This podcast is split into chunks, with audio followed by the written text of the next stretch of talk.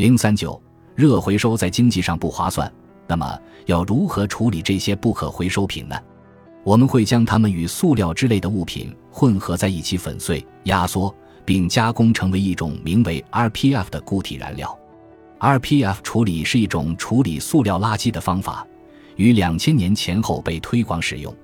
塑料与涤纶等化纤材料的原料都是石油，属易燃品。在国内使用 RPF 的主要是造纸厂和水泥厂。正如第一章所介绍的那样。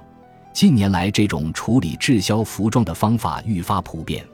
在日本工业领域，这种方法被称作热回收，并被归类为回收再利用的方法之一。然而，从法律层面来讲，它却并不属于回收再利用的范畴。根据环境省的说法，RPF 处理是为了有效利用无法完全回收的废物，作为一项紧急措施而得到批准的。该省的一位相关负责人表示。尽管从二氧化碳排放的角度来讲，RPF 处理会对环境产生负担，但它依然是一种有效利用燃烧过程中所产生热能的方法。将其称为热回收或热能回收是较为准确的。这无疑说明日本的塑料及化学纤维废弃物实在是太多了。顺便一提，热回收 （thermal recycle） 一词是日式英语，仅存在于日本，而在国外。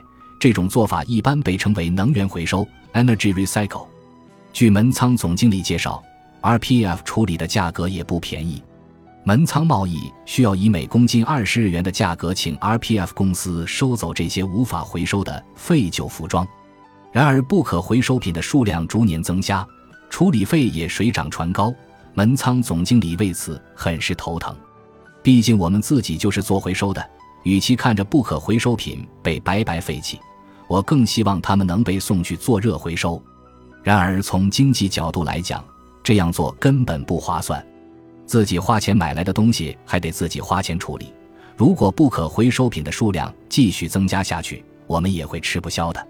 物美价廉的化纤服装穿在身上固然舒适，但我希望消费者们能够了解他们回收的难度，至少不要动不动就丢弃自己的服装。